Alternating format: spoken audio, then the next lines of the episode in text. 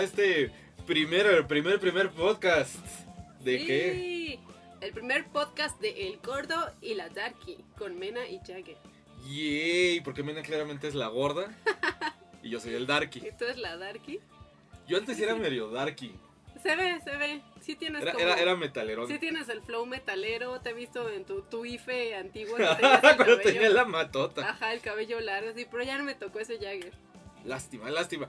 Pero, quien está escuchando este programa o quien lo esté viendo en vivo, porque también para quien no sepa, también este programa se transmite en vivo ahí en la página. En nuestro Facebook oficial, el Vortex oficial. Ah, no, el Vortex nada más. Así que pueden ver los jueves, el día que lo vamos a estar grabando, y lo van a estar pudiendo escuchar ya en otras plataformas como es esta, YouTube y otras más, el día viernes. Pero, pues como cada semana vamos a estar aquí trayendo algunos temas, vamos a estar hablando de friquerías, porque nos maman las friquerías. La ñoñería al full. Y vamos con nuestra primera sección, Ever, Ever, ¿qué, qué sección es? Nuestra primera sección es la chisma, mana. El Ay, ventaneando friki. Pero no, no es. vamos a hablar mal ahorita de gente, al menos no en este programa. Más bien, ¿qué tema tenemos el día de hoy en La Chisma? ¿Qué tema tenemos? Pues un chisme que mm, salió apenas ayer en la tarde noche. Que qué bárbara. Pues resulta que, bueno, este, todo este chisme gira en torno a Jason David Frank, el Green Ranger. Que qué mala suerte tiene con los eventos en Latinoamérica, ¿no? De repente, no, aquí en México. Aquí en México no, aquí en México le ha ido súper bien. Excepto cuando se estuvo ahí madreando con este. Ah, Damme. con Van Damme, sí es cierto. No, sí le va mal en Latinoamérica al Green Ranger. Pero ¿dónde andaba? ¿O dónde andaba? Porque ¿Dónde andaba? Pues estaba en un evento en Perú, en una convención en Perú. No recuerdo el nombre de la conve, tú. No me acuerdo. Pero andaba en de Combe en Perú. El caso es que ya. En la Lima Comic Con, una cosa Ajá, así. terminó la combe, todo bien, todo a gusto. Y a la hora de abordar su avioncito para regresarse a los States, que no lo detienen. Y que no, señor, usted no se puede ir. Porque resulta que para estar como invitado en la combe necesitas tramitar una visa de artista. Cosa que yo la verdad no sabía. Yo pensé Es que, que como luego depende sí el podía- país, Depende ¿eh? del país, porque aquí creo que nunca hemos tenido... No, sí, sí hay esta cuestión, pero depende luego el país y depende también cuánto le paguen. Porque si son invitados que sí vienen como a cobrar una la nota, Sí, pues tienen que venir bien de trabajo, ¿no? Con Ajá. visa de trabajo. pero si vienen de, de- Pues sí, igual, si no cobran tanto, o sea, más bien nosotros a lo mejor luego con, con invitados cosplay no batallamos tanto, pero pues a lo mejor otros y sobre todo gringos, porque por ejemplo quienes vienen de Latinoamérica también no sé. Sí, quién sabe. Y el caso es que pues sí. no lo dejan. Que no lo dejan ir y pues estuvo subiendo en sus historias y de aquí, no, pues aquí atrapado en Perú porque resulta que, Que el organizador. que el organizador... Y creo que la multa era una risa, o sea, sí, creo. sí, sí. O sea, en pesos creo que eran como dos mil pesos, una cosa así de Sí, no era multa. nada grave, pero pues ya lo hicieron pasar el mal rato. ¿Qué más tenemos en la chisma? ¿Qué más tenemos? Que el mismísimo Tyrese Gibson, que ustedes lo ubicarán, no es así como particular. Es un, es un actor afroamericano, honestamente a mí no me parece como muy, muy talentoso. Relevante. Pero, pues Tyrese Gibson ha salido pues en varias franquicias, ha salido en Transformers, es hasta pues está saliendo en varias de ahí de, de Rápidos y Furiosos y que ahorita resulta que ya hizo así un friego de declaraciones ahorita que salió la nueva película de Steve and Jobs o cómo se llama, no es Steve, Steve Jobs, Hobbs y no, Shaw. Hobbs y Shaw, de Rápidos y Furiosos, Calvin y Hobbes. Calvin y Hobbes, una cosa así, Mm. Pues que está muy sentido con La Roca. La Porque él personalmente habló con La Roca y le dijo, men, no hagas esta película porque esta película somos como una familia y el que tú quieras hacer tu película de Rápidos y Furiosos sin el resto del crew es mal pedo. Híjole. Y que La Roca dijo, me vale un bledo, hace su película. Y entonces ya dijo Tyrese Gibson que si vuelve La Roca a pisar el set de una de Rápidos y Furiosos, él no actúa. Qué fuerte. No, pues yo creo que ya no va a actuar porque la roca, es la roca y Tyrese Who, pues, pues sí, la roca. Yo creo que la roca sí les levantó el evento. a Pero ya La Roca ya- también ya está enemistado acá con este con Toreto.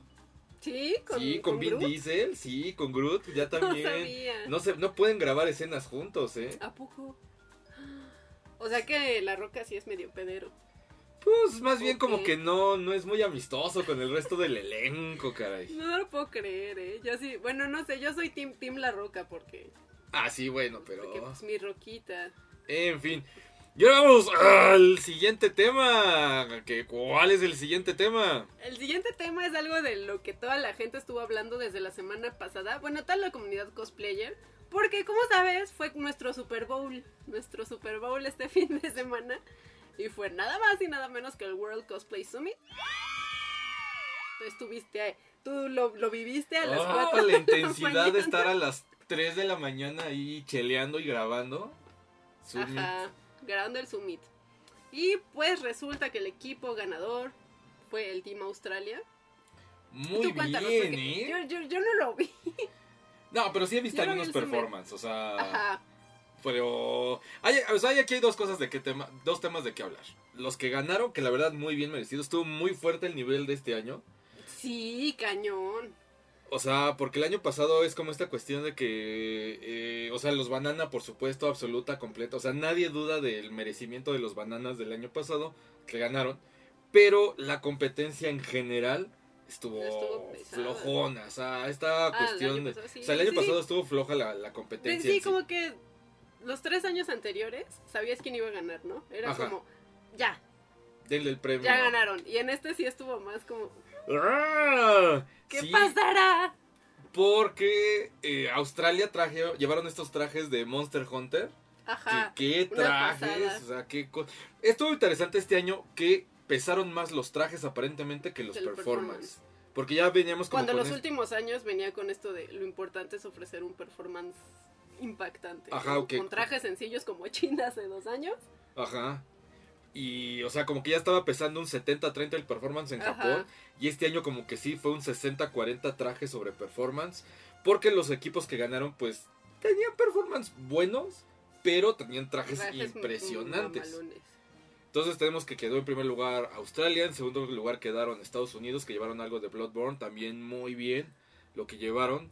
Joshua y compañera. Y en tercer lugar quedó Francia, que también mucha gente ha estado ahí debatiendo, que sienten que, que más bien ahí se que debió haber metido colado en tercer lugar China. China, sí. Porque China también llevó un performance muy bueno. Los trajes ahí sí también no eran como, wow, qué cosa. Pueden mucha, mucha gente también dice que los trajes de Francia también no eran nada impresionante, pero por ejemplo, la máscara esta, porque también para variar Zelda, ¿no? Y Zelda y para variar Mayoras, ¿no? Entonces, este, esta cuestión de que Skull Kid se pone la máscara de Mayora, pero se queda así la máscara por sobre otra máscara, que seguramente fue una cuestión de imanes. No, no, no, a mí, a mí sí me gustó mucho lo que llevó Francia. Me gustó que ese es el otro tema, mucho lo que llevó México.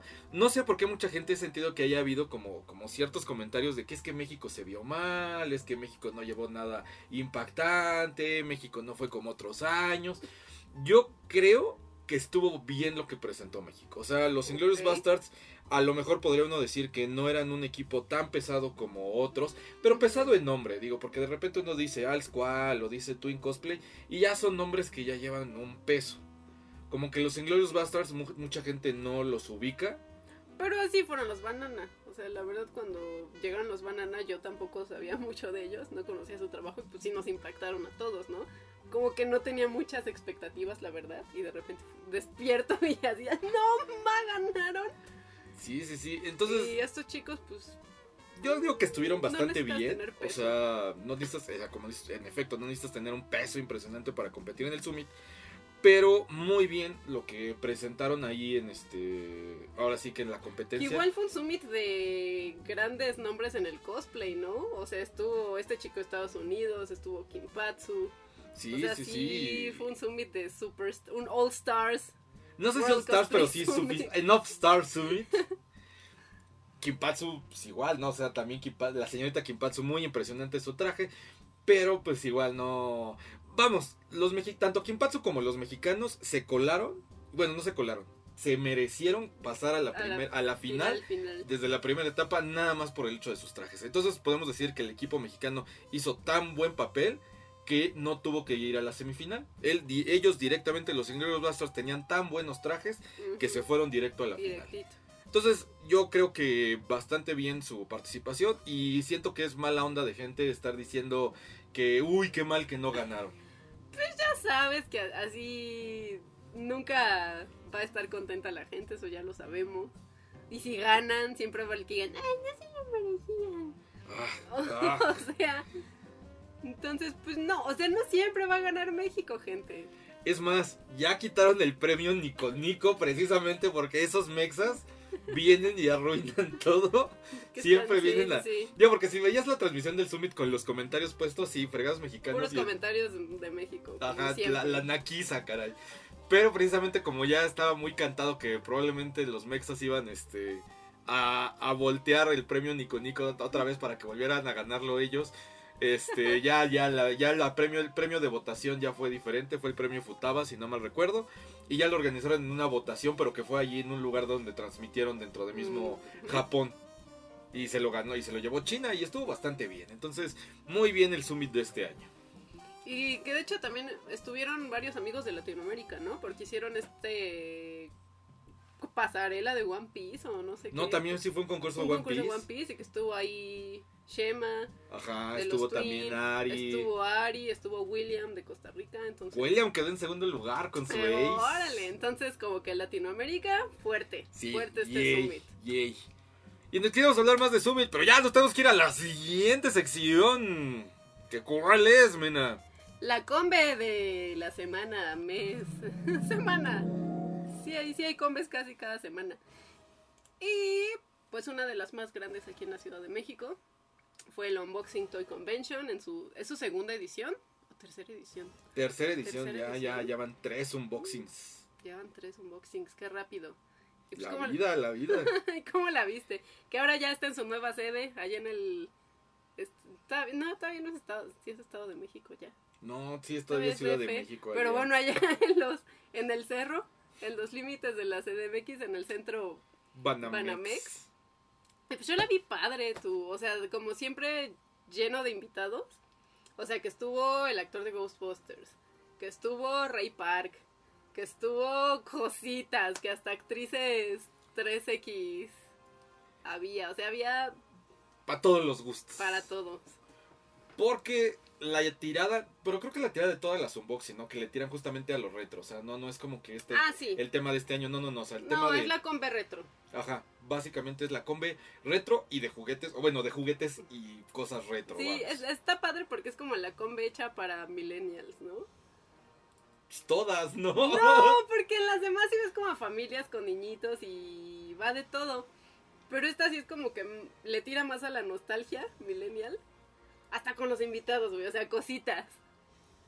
O sea, un niño de 12, de 8 no va a querer ir a ver a cositas.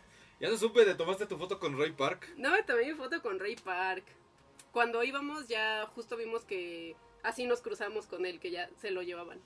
Entonces no me tomé mi foto con Ray Park, pero lo vi así cerca. ¿Y le gritaste lo mucho que lo amabas? No, porque ya se lo grité muchas veces eh, cuando vino y yo estaba morrita. Lo vi, lo vi como dos, dos o tres veces ya. Entonces, Ya no es lo mismo. ya- sí, sí, sí, sí me emociono todavía, pero, eh, pero me emocionaba más de morrita porque fue mi primer crush, mi primer persona real Ajá. crush en la vida. Así Ray Parker era. ¡ah! Fue mi primer hostbando real. Después de así se toca y bye. De- de- Después de los, de los monos chinos. Inuyasha, ajá, o sea, el, el de carne y hueso sí fue Ray Park, entonces está padre como recordar esos tiempos. Porque, bueno, yo nunca había ido a una, a un unboxing. No había tenido la oportunidad de un unboxing porque, pues es un fin de semana en el que normalmente estoy o en otro evento o estoy con lo de Summit, guau, guau, guau. Me gustó la combe. Siento que en efecto sí no es como una mole, o sea, no es, no tiene como las dimensiones eh, tanto de audiencia o de alcance o como lo quieras ver de una mole. Pero este, pero está bien, está muy enfocada al, al público que, al que va dirigido, que es al de coleccionistas. Todos los stands venden juguetes, lo que sí, también la misma crítica a lo mejor de todos los eventos. No había puros buncos. Sí, no había puros Funkos, pero sí la mitad de los stands o más vendían Funkos. Sí, sí, todos venden funcos porque pues, la gente quiere funko. ¿Por qué la gente ¿Qué quiere quieres? Funkos? ¿Qué quieres que hagamos Habiendo si figuras tan bonitas, Funkos? ¿por qué la quiere Funkos, caray? Eh, estaba muy padre el stand de Bandai. con, Ay, eh, estaba hermoso el de Dragon Ball, qué cosa tan bonita, eh. Está muy padre el stand Creo de que Bandai. sí es el stand más bonito que he visto. Y este. La zona cosplay mm, me gustó. Siento que puedo ver ahí algo, cosas mejores. Porque igual, esta onda de que las cosplayers tienen que llevar cosas retro. Siento que de repente juegan no tanto a su favor. Ah, pues sí, porque igual tienen otros proyectos, cosas más padres que lucir y se ven obligadas como, y tengo que, Porque... que apegarme al evento, ¿no? Pero también está cool. No, no, no, no. fuera de ahí, Sí, a lo ¿Dónde mejor es como de- exactamente, o sea, el que tengan que llevar como algo retro de repente está chido porque por ejemplo este grupal que fue el que yo pude ver el domingo de Thundercats porque sé que también el por ejemplo el sábado hicieron un grupal de este de. He-Man. El grupal de Thundercats siento que estuvo muy bien, pero de repente no voy a decir nombres porque si no después así se hacen los chismes. De repente siento que sí hubo cosplayers, que igual yo vi fotos de ellas eh, de viernes y sábado, que no estaban tan lucidores sus trajes, de repente pues como igual de caricaturas ochenteras, noventeras, no, no, No. no, se veían tan bien. Esos Pero igual, trajes. mira, no es una combe de cosplay. Y la gente que va ahí, aunque no estén tan lucidores, pues la gente igual va como a recordar su infancia y si ves al personaje, lo vas a agradecer y te va a gustar, ¿no? Aunque no esté, no sea quizás su mejor trabajo, igual lo aprecias porque es de, ah, no, ma, vino de Shira, vino de... ¿Qué personaje te gustaba? Es que los veía... Ah, que iba también esta Nash de Dexter, ¿no? Ajá. O sea, es un traje muy sencillo, pero se veía bonita y de la vez es como, no, Nash de Dexter sí me gustó, bonito". Pero es que, no sé, de repente, no sé, no sé. Es divertido, es, es Está chido. otra-.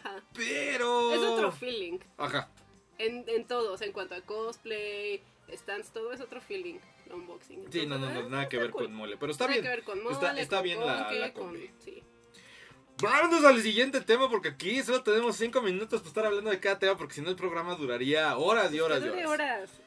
Nel, porque estamos, estamos empezando nuestro primer programa. Y ahora vamos a hablar de qué está en cartelera. Está en cartelera, pues es un mes flojo, ¿eh? Para hacer verano, está Sí. floja la cartelera. Pues mira, yo, ¿qué he visto últimamente? O sea, no he visto la de Calvin y Hobbes, Hobbes y Show, o Steve Fan Jobs, Es ah, para los cuates, la roca, la roca y el transportador. La carnal. Roca y el Transportador, no la he visto, pero creo que ha sido el estreno más fuerte de las últimas dos semanas. Y creo que va a ser la más fuerte del mes. No, porque está ahorita también. De esta película sí podemos hablar. Bueno, podemos hablar yo teóricamente porque yo no la he visto y no la planeo ver. Ajá, Pero tú sí ya la viste. yo ya la vi. Vamos a hablar de El Rey León. El Rey León. La versión live action que de live action no tiene más que... La versión National Geographic. No, la porque sí tendría realidad, sí tendría cierto real. es que está raro decir que, live- que es live action la de Rey León porque pues todo es CGI, todo es CGI. Todo es CGI, pero qué bonito CGI. ¿Sí? Hermoso. Sí, o sea, mira, la peli, eh, la peli es un punto sensible para mí porque pues, ya, ya, ya lo saben varios. es como mi talón de Aquiles esa película porque me mueve muchas cosas. Entonces yo creí que no la iba a ver porque la animada ni siquiera la he podido ver desde hace 15 años. Más de 15 años. Que no ves la animada. Que no veo la animada porque no puedo, o sea, me hace llorar mucho y así, no, no la aguanto. Entonces, cuando salió esta, pues yo sí pensé que no la iba a ver. Dije, no, no voy a poder. Aparte, sabrás que no me gustan los live actions de Disney. Sabes que tengo una guerra contra los live actions de Disney. Yo también, yo odio el mero concepto de los live action porque pues no se me hace así original, No es original, no. O sea, es exprimir algo que ya lo exprimieron, ¿no? O sea, siguen estando. O sea, si te gustan, si eres fan de los clásicos animados, pues sigues comprando cosas de las animadas, sigues yendo a Disney, a la Disney Store. O sea, no era necesario crear nuevas películas y desaprovechar como esta época en la que podrían estar creando. Creando nuevos clásicos, creando nuevas animaciones. Y, si- y siento yo que si la necesidad de estar como metiendo, porque a mí sí se me hace como muy más mercadotecnia que en verdad de integración, esto de que Le es gay y que la sirenita sea afroamericana, o sea, todas estas cuestiones Sí, es totalmente que es marketing. marketing, o sea, no no hay necesidad cuando podrías perfectamente crear nuevos personajes que sean gays, nuevos personajes que sean afroamericanos, o sea, no hay por qué estar generando controversias Así es. De que, ay, es que claramente siempre, yo siempre supe que, nah, Nel. Y es que, que si es de Dinamarca, Nel, chavo, mejor como Tiana, creas nuevos personajes. Exacto, como Tiana, como Moana, que ahí ya es como, incluye nuevas culturas. No, y aparte siento que Disney, pues sí lo ha hecho siempre, ¿no? O sea, no es como que Y no es como que no haya historia. en- Coco es una historia nueva y y, claramente ajá, y están habla de incluyendo a la comunidad latina y de una forma bien hecha, investigada y todo, ¿no? Porque aparte sí siento yo que las películas nuevas live action sí son un cash grab, o sea, sí son como para ver cuánta lana pueden sacar de algo que de una IP que ya tienen ahí. y algo probado. O sea, no se está arriesgando Disney a hacer nada nuevo y eso está pésimo y por eso yo odio los live actions de Disney. Ya si están buenos o si es un fail. Para mí no es como que es que están destruyendo mi infancia porque la sirenita no era negra. No, o sea, créeme que a mí eso no me importa, así se me resbala, así de, ay, bueno, ya es la nueva, si quieren hacerla morada, azul, me da lo mismo. Pero lo que sí me ofende es que los clásicos eran tan hermosos que no había necesidad de rehacerlos. Y si tú comparas la animada con los nuevos live actions, pierde totalmente el corazón la película. O sea, justo con el Rey León me pasó, ¿no? Ves como... ¿Recuerdas la... Yo recuerdo la caricatura y recuerdo así el intro, ¿no? Con la sabana. el. O sea, toda la paleta de colores, la animación tan hermosa. Y ves la nueva, la nueva animación. Y sí, la animación es muy bonita. O sea, todo el realismo, el realismo que logran en los animales es impresionante. O sea, sí es... Sí está chido. estamos- sí está chido. Pero, Pero... Pues no, o sea, pierde totalmente el corazón de la porque aparte los, los personajes al no ser caricaturas se pierden ciertas muchas ciertas muchas expresiones. Sí, pues lo que dicen muchos, ¿no? De, de que es que no son expresivos. Pues no, no pueden ser expresivos porque se supone que son animales reales. O sea, no van a tener los ojotes de caricatura, ¿no? Por ejemplo, Scar, que para mí fue como lo peor. O sea, la película está bien.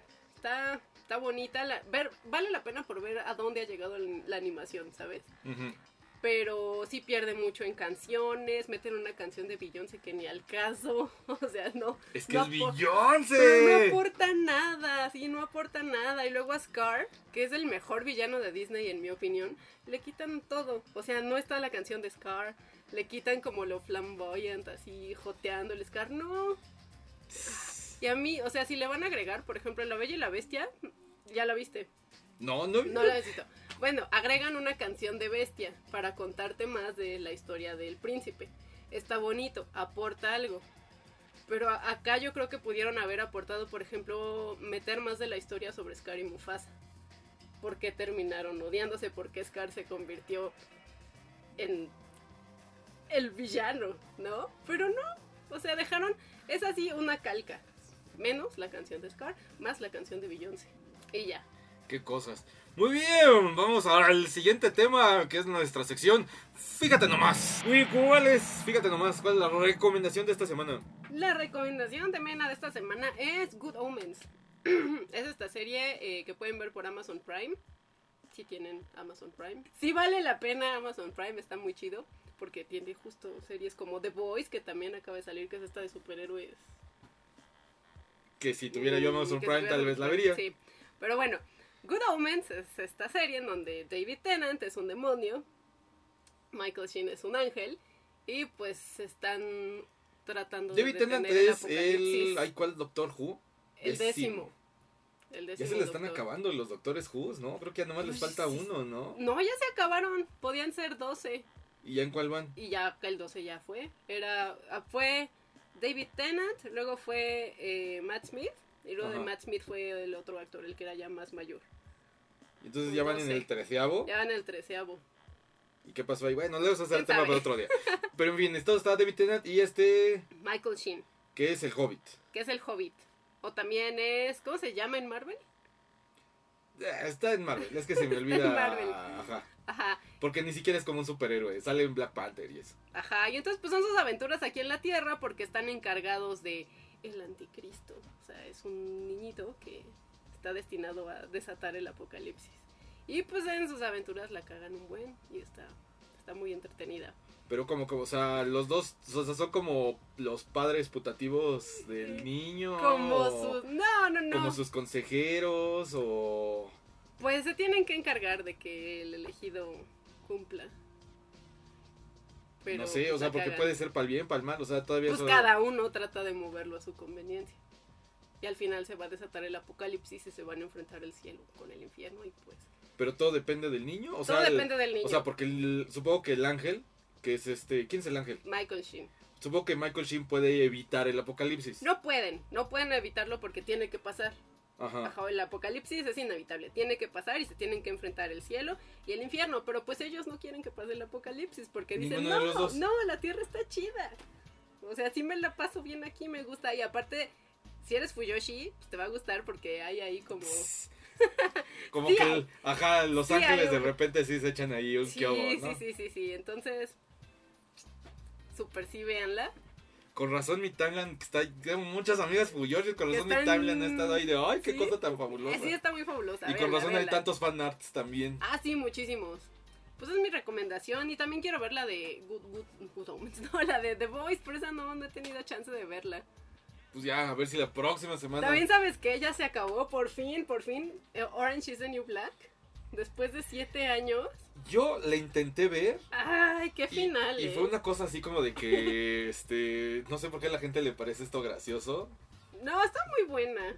A mí sí me gustó pero, mucho. Pero ¿es un gusto adquirido o se tarda en que te guste? Porque yo vi los primeros dos episodios y No, dije... no se tarda. Si no te gustó, no te gustó.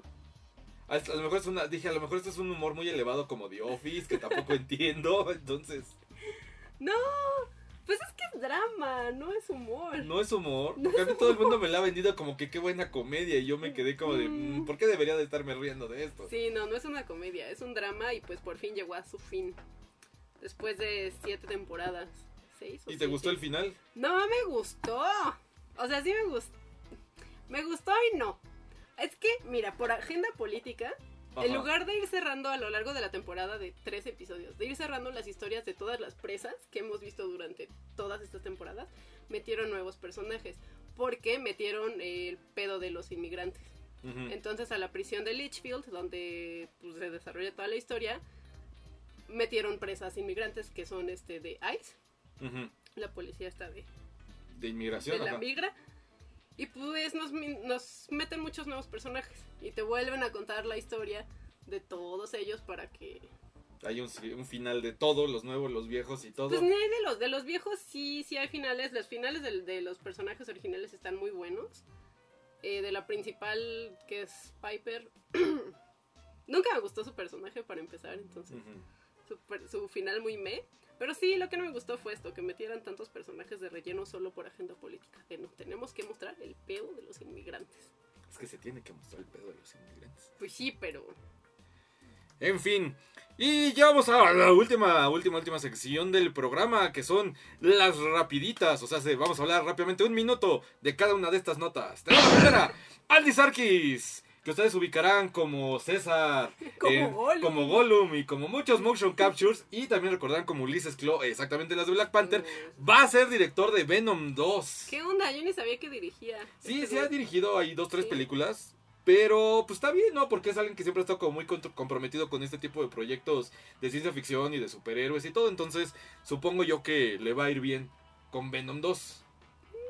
Porque aparte de Venom 2 ya viene Carnage. Ya. Uy, va a estar buena. Aunque todo el mundo la haya odiado, a mí se me gustó Venom.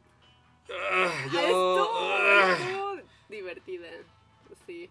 Luego, segunda noticia, tenemos que ya le dieron su estrella en el Paseo de la Fama a nuestro gordo favorito, porque claramente no soy yo, que es nada más y nada menos que Guillermo del Totoro. Nuestro Totoro por fin tiene su estrellita. Pues muy bien merecida, ¿no? Pues ya se había tardado Ya. más bien, ¿no? Sí, que ya hay que ir a ver su exposición. A Guadalajara. Hay que ir hasta ¿Ya Guadalajara. la a ver vieron? Si ya la vieron, cuéntenos qué tal está. La exposición de Guillermo del Totoro de sus monstruos. Siguiente noticia.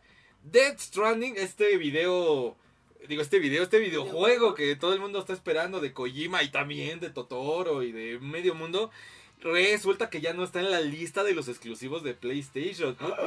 O se hace que en una de esas puede ser la sorpresa y que sí salga para Xbox o para Switch o para PC o para usted adivine para qué cosa. mira tú. No, pues no lo conozco. ¿No has visto nada del mame de Death Stranding? Sí he visto el mame, sí, sí he visto. Eh, pero no, no entiendo. Es que nadie entiende de qué va Death Stranding, es como parte de su mística. Y que todo el mundo cuando salga el videojuego va a estar de qué cosa tan más profunda, aunque no la hayan entendido, porque así es la gente. Puede ser, sí, sí, sí. Luego, se acaba de presentar el tráiler del nuevo juego de la WWE, el 2020. Y por fin una mujer va a estar en la portada y tenía que ser The Man, Becky Lynch. Que sí se lo merece, pero... Ay, por fin tiene una portada y va a ser compartida con Roman Reigns que... Nada más porque tuvo cáncer y es sobreviviente del cáncer le dan su portada. No sé. Me hubiera gustado más que fuera ella solita. Pero que también va a tener ya más mecánicas justamente las luchadoras en el nuevo título de la W. Y pues ya viene SummerSlam también este fin de semana que va a regresar Goldberg. Que no sé si te acuerdas, pero en un blog hablé de esta lucha entre Goldberg y el Undertaker que fue una terrible decepción. Ajá. Pues quiere limpiar su nombre Goldberg y decir, no, no estoy viejo, no estoy viejo. ¿Y contra quién va a luchar? Sí puedo. Va a luchar contra Dolph Ziggler, me parece. Y está viejo y viejo también, ¿no? No, no, no. O sea, va a ser igual una lucha de con el bastón o sí se van a pegar chido. No, si es contra Dolph Ziggler, que creo que sí. Este, no, pues él sí es un luchador ahorita Activo. recurrente, activo de la WWE. De hecho, es eh, alumno de, de Shawn Michaels. Y ahorita ha tenido como pedos ahí con Shawn. Entonces, ¿va a poner bueno o qué Eh, esperas? ah, no, de esa lucha no espero mucho, la verdad. Pero Dolph Ziggler sí da buenas luchas. Goldberg. Mira, con que no se nos muera el señor, con eso tenemos. Ya siéntese, señor. Bájese del ring. Siguiente nota. Tenemos que Kevin Conroy, que seguramente es un nombre que a ustedes ni les suena y qué mal que no les suene, porque es el que ha hecho la voz animada en Estados Unidos, bueno, en las series animadas de Batman. Batman. Ha sido Batman animado durante pues todo el- Toda la vida. Toda la vida. los 90. ya por fin va a ser Batman live action en el crossover este que se está super armando de Crisis en las Tierras Infinitas, donde van a juntar como todas las series live action de DC. Ajá. Ya va a salir él como el Batman viejo del universo de Batman del futuro. Órale, ¿y sí da? Sí, ¿Sí da sí sí? Y mira, si no da que sí del físico tanto, porque ya está viejito el señor y pues igual, pues es Batman viejito, no lo vas a ver así todo mamey. Pues sí. Pues como quiera da la voz, o sea, desde que La empiece a sí, hablar claro. vas a decir, ¡ay, güey, es ¡Es Batman! Batman! ¿Y cuándo vamos a ver esto? Ya, aquí en otoño se va a ver No. el mega crossover del Arrowverse de Crisis en las Tierras. Infinitas. ¿Cómo están haciendo mejores cosas en series que en el cine de ese? Es que siempre ha sido esa cuestión también con Marvel, de que hacen mejores películas que caricaturas, etcétera. Y tenemos por última noticia del día de hoy que le van a bajar el rating a Deadpool, ya no va a ser... Bueno, por ahí dice que según David Lynch, que es el director de las primeras dos películas de Deadpool, que de hecho ahorita es el director de la película esta de Calvin y Hobbes, Stephen Hobbes o como se llamen, este, David La Lynch... roca y el La Roca y el transportador. David Leitch, que es el director, ya también comentó que es muy probable que en una de esas, la tercera entrega de Deadpool, que ya va a estar ahora sí ubicada en el MCU, no sea este clasificación C o R o, O como lo quieren ustedes ver, o sea, para mayores de edad, que a lo mejor sí le bajan este, Dos rayitas. dos rayitas al Deadpool. ¿Y usted qué opina? No, pues que está pésimo. O sea, porque justo nos prometieron eso, ¿no? Que si se hacía la compra de Fox, que iban a mantener a Deadpool como había sido hasta ahora. O sea, y eso como AMLO, güey. O sea, nos prometen cosas y al final nos salen con su gatada. Pues mira, que el reestreno este que hubo de Deadpool, Once Upon a Time in Deadpool, una cosa así, que fue el Deadpool ya para adolescentes y adultos, jaló lo suficientemente bien, ya se demostró que Deadpool puede funcionar Sin tanta sin tanta vulgaridad. vulgaridad. Entonces que chance, porque todavía no está en piedra, chance y la nueva película de Deadpool, ya en MCU, sea con dos rayitas menos de vulgaridad. Pero poquito, o sea, tampoco que lo hagan. ¿Quién no, sabe? Que, que- no sea Guardianes de la Galaxia otra vez. ¿Quién sabe? Pero ¿Quién mira, sabe? va a ser Sí. un hit. Va a ser un hit, ahí vamos a estar viéndola. Ajá, y Ryan Reynolds, ajá, y Ryan Reynolds. No, porque Ryan Reynolds ya, ya, me, ya, ya me convence, ya todo lo que hace Ryan Reynolds me convence. Ya, ya se le bajó como estas cosas de hacer porquerías. Ya hace porquerías chistosas. Ve. Está bien, pues vamos a darle una oportunidad y pues a ver a dónde va, a dónde va este nuevo MCU, ¿no? O sea, no nuevo, sino la nueva fase del MCU. Ya, Ya con mutantes. Ya con mutantes. Pero eso probablemente hasta fase 5 lo veamos. Eh, O sea que hasta dentro de 3 años probablemente veamos a Deadpool. Chance y con suerte 2. O sea, hace como por el 2021-2020. ay. Si estamos, si no nos mata el meteorito. Si en no nos mata el meteorito en octubre. Pero entre que si nos mata o no el meteorito, este ha sido el primer episodio. De El Gordo y la Tarky. Con Mena y Jagger. Esperemos les haya gustado este programa. Lo vamos a estar grabando cada jueves. Pueden ver la transmisión de cómo lo grabamos en nuestro en la fanpage de El Vortex. Y ya saben, suscríbanse aquí al canal de El Vortex para estar escuchando este podcast, estar viendo más videos de lo que tenemos aquí, que tenemos como hartas cosas. Y ya se vienen Ya nuevas... se, viene, ya se viene Halloween. Así que no se despeguen del canal porque ahí viene lo que les gusta. Y pues muchas cosas más que también estamos ahí preparando. Ya, vi- ya se viene el show de cocina del ¡Uh! Vortex. Sí, gorderías en el Vortex. Así que ya saben, aquí los estamos esperando hoy. Yo soy Jagger. Yo soy Mena y nos vemos en el próximo video. O nos escuchamos en el próximo podcast. O lo que sea. Adiós. Bye.